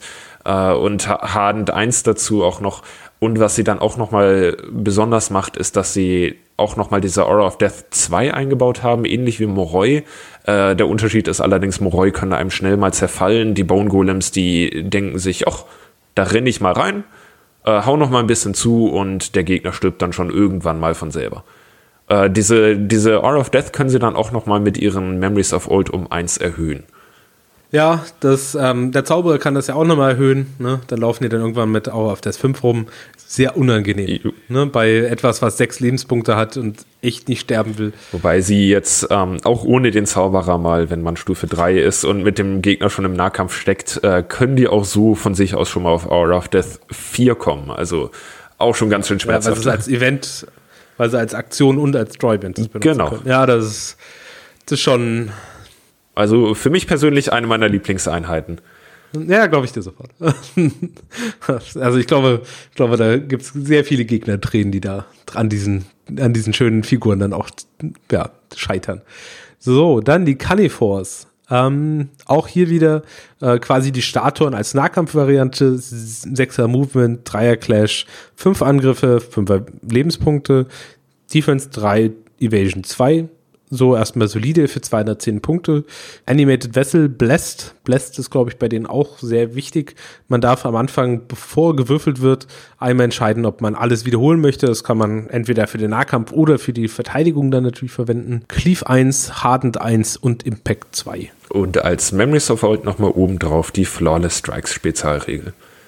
Jo, also ähm, ich habe schon bei den Bone Golems gesagt, eine meiner Lieblingseinheiten. Bei den Canefos, äh, die sind so, äh, ich glaube, die einzige Einheit, die da nochmal drüber geht. Also für 210 Punkte als Heavy Brutes, äh, ja, ihre, also mit ihre Base-Stats sehen schon mal nicht so beeindruckend aus, aber dieses Blessed holt so viel raus. Also äh, damit können sie einerseits super gut einstecken. Äh, mit Defense 3 und Hardened 1 äh, ist es dann sowieso schon mal schwer, die Defense 3 zu reduzieren.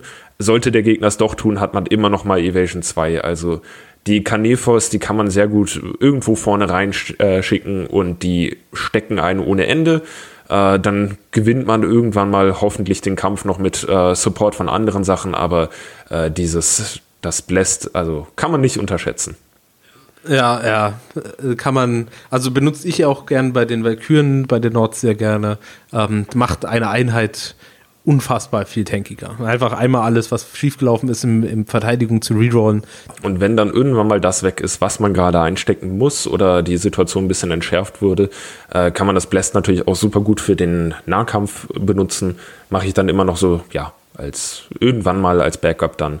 Äh, lohnt sich natürlich auch schon mit den Flawless Strikes, wenn man alles wiederholen darf, äh, dann sind natürlich nochmal die Chancen höher, eine 1 zu würfeln, äh, was mit Flawless Strikes dann ja Smite hat. Also ignoriert Rüstung vollständig. Genau, dadurch kommen sie auch äh, mit Cleave 1 und diesen Flawless Strikes können sie auch mal ganz gut gegen schwer gepanzerte Ziele zuhauen. Die nächste Einheit auf unserer Liste heute sind die äh, Bukefaloi. Das sind die untoten Minotauren, die jetzt bald rauskommen. Ist ein Blutregiment, Heavy, 6er Movement, 3er Clash, 4 Angriffe, 5er Widerstand, Defense 3, Evasion 2. Ist, glaube ich, relativ straightforward, haben, sind auch untot, haben Brutal Impact 1, das heißt also Cleave 1 bei den Impact Hits, Cleave 3 hauen recht heftig zu, Impact 2, Unstoppable Charge, ja, 220 Punkte, eine Einheit, die schnell nach vorne rennen möchte und sehr hart zuhaut und die Memories of Old sind nochmal Brutal Impact plus 1. Damit chargen die heftig und hauen dann nochmal kräftig zu. Ja, das, was man von der Minotaurus, sage ich jetzt mal, erwartet. Jo, mit den Aufpralltreffern und dann nochmal diesen Brutal Impact äh, plus eins. Also äh, gut, möchte man jetzt vielleicht nicht als Aktion verwenden, das Brutal Impact plus eins, nachdem man ja typischerweise chargen und dann clashen möchte. Aber trotzdem zwei Rüstungsdurchdringung auf den Aufpralltreffern und dann nochmal drei Rüstungsdurchdringung auf der Clash-Aktion. Ja, da schmilzt schon die Rüstung da weg, davon. Absolut. Einziger Nachteil nur bei ihnen ist, also Impact 2 sind jetzt natürlich nicht so die meisten Aufpralltreffer und vier Angriffe für 220 Punkte äh, kann schon mal ein bisschen wenig sein. Allerdings, wenn man so einen Charge und dann einen Clash rausbekommt, dann sind die schon heftig. Ja, sind halt nicht ganz so swingy wie die Canifors. Mhm. Da muss man nur, natürlich nur darauf achten, dass man mit den schweren Brutes mit March 6 auch wirklich den Charge bekommt mit dem äh, Clash danach. Mit March 6 ist das natürlich nicht immer leicht. Dann haben wir die Centaur Prodomi, das ist die leichte Kavallerie, die noch nicht existiert, darum skippen wir die mal. Genauso wie die Centaur Kirikes. Auch nochmal eine Kavallerieeinheit, die noch nicht existiert. Fernkampf, Bogenschützen oder Fernkampf, untote Bogenschützen. Hm. Gute, gute mittlere Skirmish-Kavallerie, würde ich sagen. Aber wer weiß, was sich da noch ändert. Genau. Dann die Kataphraktoi. Die sind, glaube ich, die letzte Einheit auf unserer Liste für heute die existieren. Jo, die Kataphraktoi, die mittlere Kavallerieeinheit. Mit March 7, Clash 2, Attacks 5, 4 Wunden, Defense 3, Evasion 1. Als Spezialregeln selbstverständlich untot. Äh, Brutal Impact 2, Impact 3, Shield und als Memories of Old Impact plus 1 und Schock. Jo, also für 200 Punkte schon natürlich auch wieder, ja, ein bisschen teurer. Äh, wenn die den Charge und den Clash rausbekommen und davor noch ihre Memories of Old aktivieren, das überlebt wenig. Also die können wirklich, wenn es gut für sie läuft, wirklich heftig zuhauen. Shock gibt ihnen ja nochmal den doppelten Inspire-Bonus, wenn sie diese Runde gecharged haben. Das heißt, sie können dann erstmal vier Aufpralltreffer machen mit zwei Rüstungsdurchdringungen, zwar nur auf Clash 2, ist aber immer ein netter Schadensbonus. Und danach nochmal mit fünf Angriffen auf Clash 4 zuhauen. Ja, also ein Charge und ein Clash möchte man nicht von denen fressen. Und sie können auch für 20 Punkte nochmal einen Officer nehmen, den nur sie nehmen können, der ihnen nochmal die Sonderregel Overrun gibt. Das heißt, ich glaube, sie dürfen dann theoretisch sogar zweimal chargen. Jo, der, der macht ein bisschen mehr. Da gibt es, äh, ja, wie du schon gesagt hast, Overrun, dass äh, wenn ein, eine Einheit durch den Charge gebrochen wird, dürfen sie ihre Impact-Hits wiederholen. Äh, kann schmerzhaft sein, aber ich muss sagen, auf äh, eine Einheit, die ja eh schon eher situationsabhängig ist, äh, sie brauchen ja wirklich diesen March und diesen, äh, diesen Charge und den Clash, um auf ihre Punkte zu kommen, ist dann so ein doch nochmal eher situationsabhängiger Offizier. Hm? Muss man sich zweimal überlegen, ob man den mitnehmen möchte. Genau das auch äh, der Trick mit ihnen. Also sie sind wirklich abhängig vom Charge und Clash. Ähm, wenn der Gegner das schon weiß äh, und ja, Autominion ist typischerweise die langsamere Fraktion, äh, kann der Gegner das schon ganz gut negieren und äh, ja, das March 7 auf den Kataphrakt ausnutzen. Aber auch so, wenn sie mal schon in den Nahkampf reinge, äh, reingelangen, haben zwar nur vier Wunden, aber Defense 3 plus Schild ist natürlich bei, bei den Untoten nicht immer ohne. Ja, ja, absolut. Darf man nicht unterschätzen. Genau, das letzte hier in der Liste ist noch ein Monster, der Profane Sepulture. Ja, denke mal, da gucken wir dann später mal drauf. Weil der hat noch mal ein paar besondere Regeln und da, glaube ich, sind wir, ist man sich noch nicht sicher, ob das dann auch wirklich so rauskommt. Ich glaube, ähnlich wie bei der Fallen Divinity könnte man fast eine Folge nur zu ihm machen. Na, auf jeden Fall spannend werden unser Deep Dive. Vielleicht wissen wir bis dahin äh, mehr. Aber dass äh, da eine Armee ähm, maximal einen enthalten darf, ist schon mal ein, ein Zeichen dafür, dass, äh, dass es wahrscheinlich recht heftig sein könnte. Zumindest zum aktuellen Zeitpunkt. So, du hast uns noch eine Liste mitgebracht äh, für den Einstieg, wenn man in dieses schöne Volk mit einsteigen müssen. Wir sind äh, diesmal recht detailliert auf die Army-Liste reingegangen. Würde uns natürlich da auch interessieren, ob euch das so gefällt oder ob es lieber ein bisschen äh, Army-Listen ein bisschen oberflächlicher angehen. Ja, wäre jetzt aus unserer Sicht, wären wir da einfach mal ganz dankbar für Feedback. So, du hast uns zwei Listen sogar mitgebracht, sehe ich gerade, die wir natürlich hier auch in den Show Notes ähm, mit verlinken. Ja, fangen wir mal oben an. Du hast einmal die neue Starterliste. Genau, ähm, ja, mit dem neuen Sommerkatalog für Conquest äh, wurden jetzt auch neue Singleplayer-Starter bekannt gegeben. Äh, dementsprechend habe ich dann auch einfach mal ja, zwei Starter-Armee-Listen gebaut.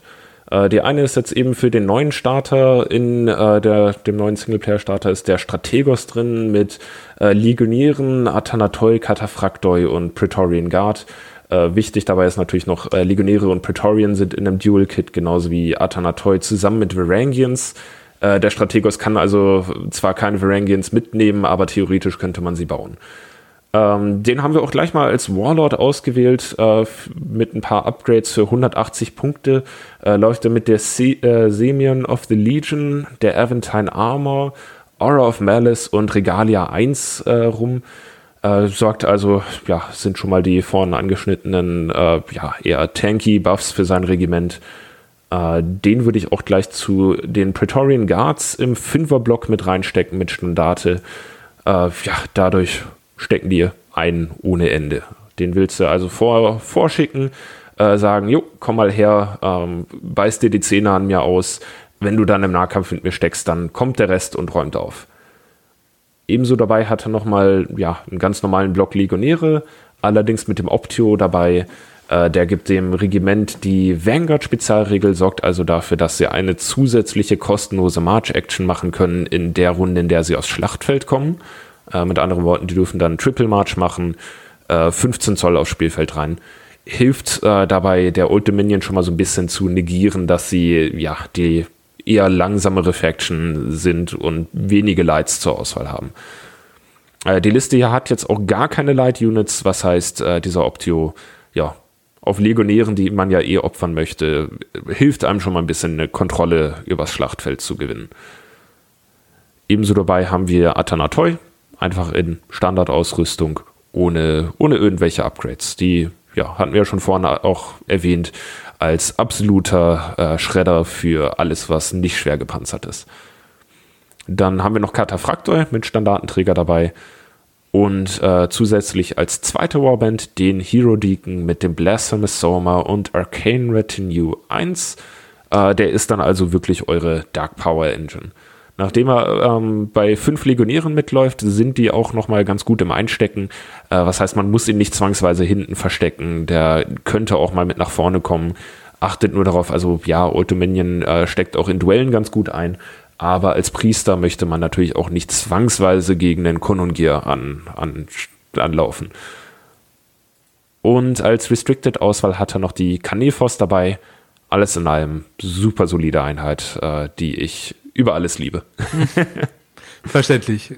Ist eine schöne, abwechslungsreiche Liste, kann man ein bisschen was ausprobieren, ähm, hat auch ein paar taktische Möglichkeiten. Ist jetzt eine Liste für 1500 Punkte, das heißt, da hat man dann auch ein bisschen was zum Ausbauen. Das Spiel, darf man immer nicht vergessen, ist so auf 2000 Punkte gebalanced, das heißt, ja, da sollte man sich dann so langsam hinbewegen und auch in Deutschland entwickeln sich so langsam die Turniere, dass wir jetzt alle auf 2000 Punkte hoch. Also jetzt gerade die letzten Turniere haben jetzt gerade angefangen mit 1500, einfach um auch attraktiver für Einsteiger zu sein. Aber ähm, ja, denke, das ist eine solide Basis, um dann auf 2000 Punkte dann aufzubauen. Dann hast du noch eine Liste mitgebracht, wenn man noch den alten Starter ergattern oder irgendwo herbekommt. Ja, die sieht auch deutlich anders aus als die ähm, erste. Da habe ich auch natürlich versucht, das Ganze ein bisschen abwechslungsreicher äh, zu gestalten.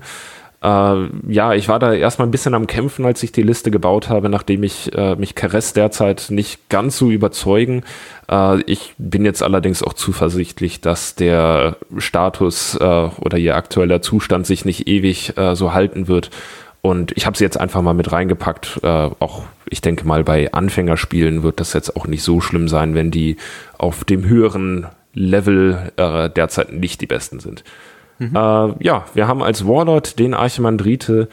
Äh, stimmt, wir hatten es, glaube ich, vorhin gar nicht erwähnt. Seine Supremacy Ability erlaubt es ihm, zwei Zauber die Runde zu machen. Mhm. Nachdem er ja doch eine gute Auswahl an Zaubern hat. Äh, man darf zwar keinen Zauber doppelt machen, aber äh, mit diesen, ja, mit der Auswahl an Zaubern kann man da immer irgendwelche sinnvollen Ziele finden. Äh, für 195 Punkte habe ich ihm noch ein paar Upgrades mit eingepackt. Die äh, Consecrated Mitre äh, gibt Priester plus eins, je nachdem, wie hoch dein Dark Power derzeit ist. Also dementsprechend erhöht es dann seinen Priester von sechs auf äh, sieben, acht oder neun. Äh, ja, heißt also im Late Game, wenn er dann diesen Schadenszauber macht, langt er nochmal richtig zu. Äh, um das Ganze nochmal ein bisschen weiter auf die Spitze zu treiben, haben wir Devoted to Haslia dabei. Er erlaubt es ihm beim Zaubern alle Sechser zu wiederholen und die komplette Arcane Retinue dabei, äh, ja, das äh, sorgt nochmal für mehr Zauberwürfel, einen Autoerfolg und ich glaube, Arcane Stufe 2 reduziert noch Scaling. Was heißt, ja, das ist der berühmt-berüchtigte Full Blast Eichmandrite. Mhm. Der kann schon ein bisschen was wegzaubern. In seiner Warband dabei haben wir ja ganz normale Legionäre. Äh, dieses Mal ohne Optio, da äh, hat es für die Punkte nicht gelangt bei beiden Legionären. Äh, wir kommen später noch zu anderen, die haben den dabei. Äh, Moroi, Keres, die haben keine Upgrade-Möglichkeiten, also einfach nur im Mindestgrößenblock. Und Praetorian Guard im Fünferblock mit Standarte.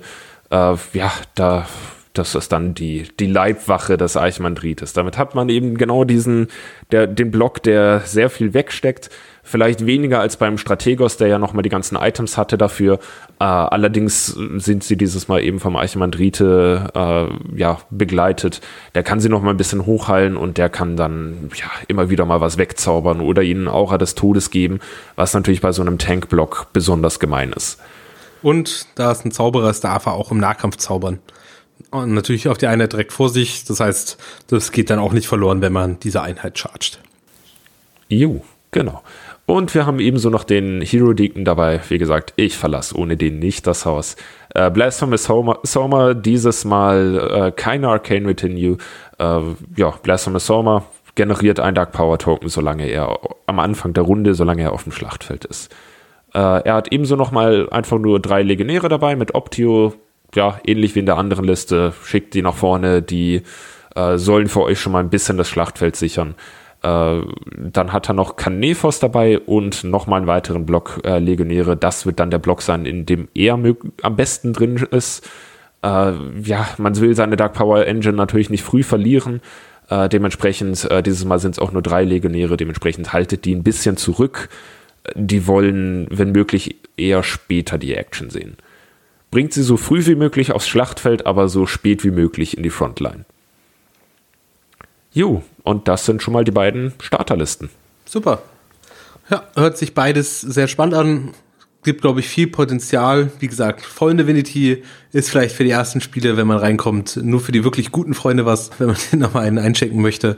Und ja, ansonsten, ich habe immer sehr viel Spaß, gegen diese Fraktion zu spielen. Sie spielt sich sehr anders. Also ist auch das Feedback, was ich jetzt bekomme von, von Leuten, die ähm, die Old Dominion und andere Fraktionen auch spielen, dass sie sich sehr anders als andere Fraktionen spielt, weil sie doch ja, immer wieder überraschen, auch mit ihren Nehmerqualitäten durch das fehlende ähm, Resolve, also fehlende Moralwerte.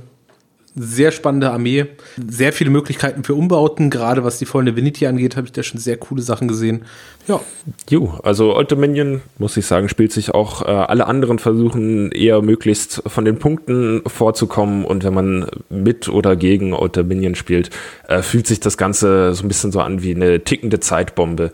Der Old Dominion-Spieler möchte natürlich so schnell wie möglich äh, versuchen, den Gegner zu überrennen und seine Punkte noch irgendwie reinzuholen, bevor die, die Zeit abläuft und der Gegenspieler versucht ihn noch irgendwie abzuhalten. Also passt natürlich auch ganz gut thematisch, finde ich. Sind auch kompetitiv, glaube ich, auf jeden Fall sehr gut dabei. Du hast ja, glaube ich, auch schon ein paar Turniere mit denen gewonnen.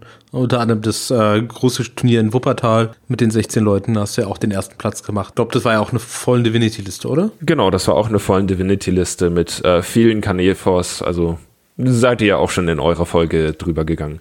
Ähm, ganz kurz noch zur vollen Divinity. Man sieht natürlich auch immer wieder die Frage, ist ein super schönes Modell, äh, aber im Discord sieht man immer wieder Leute, die fragen, hey, äh, ich möchte gerade mit der Old Dominion anfangen, äh, die vollen Divinity, die spricht mich an, würdet ihr mir empfehlen, die zu kaufen oder eher nicht? Äh, ich sag immer, ich würde eher weniger empfehlen, sie zu kaufen, wenn man gerade erst anfängt. Äh, sie ist ein bisschen einschränkend. Ich hatte es ja vorhin erwähnt, äh, man spielt entweder eine vollen Divinity-Liste oder man spielt alles andere. Und äh, dementsprechend hat man nicht immer, also wenn man die, mit einer vollen Divinity anfängt, äh, hat man nicht wirklich was anderes. Sehr gute Schlussworte. Ich denke, damit haben wir es dann auch für heute. Ähm, ja, war schön, dass ihr wieder dabei wart. Ähm, vielleicht noch als kleine News, ähm, wer es nicht mitbekommen hat, ähm, zumindest zu einem aktuellen Aufnahmetag heute wurde die Conquest-App veröffentlicht. Das heißt, jetzt ist auch Conquest der Army-Bilder auf den Handys, also auf Android oder Apple verfügbar. Die Links äh, schmeiße ich auch mal mit in die Shownotes noch mit rein, wenn ich es nicht vergesse. Ist sehr praktisch, weil man da auch die ganzen Sonderregeln quasi nachschlagen kann. Das ist tatsächlich die wichtigste Feature, was ich bisher äh, für mich genutzt habe, weil man da einfach mal kurz gucken kann, was, äh, wie ist denn das genaue Wording. Ist eine coole App, ladet sie euch runter. Muss man sich auch nicht groß für anmelden, ähm, außer man möchte Listen speichern. Ja, war schön, dass du dabei warst. Mal gucken, vielleicht ergibt sich demnächst nochmal was. Und äh, ja, wir hoffen dann, wir sehen euch dann bei der nächsten Folge. Bis bald. Ciao. Ciao.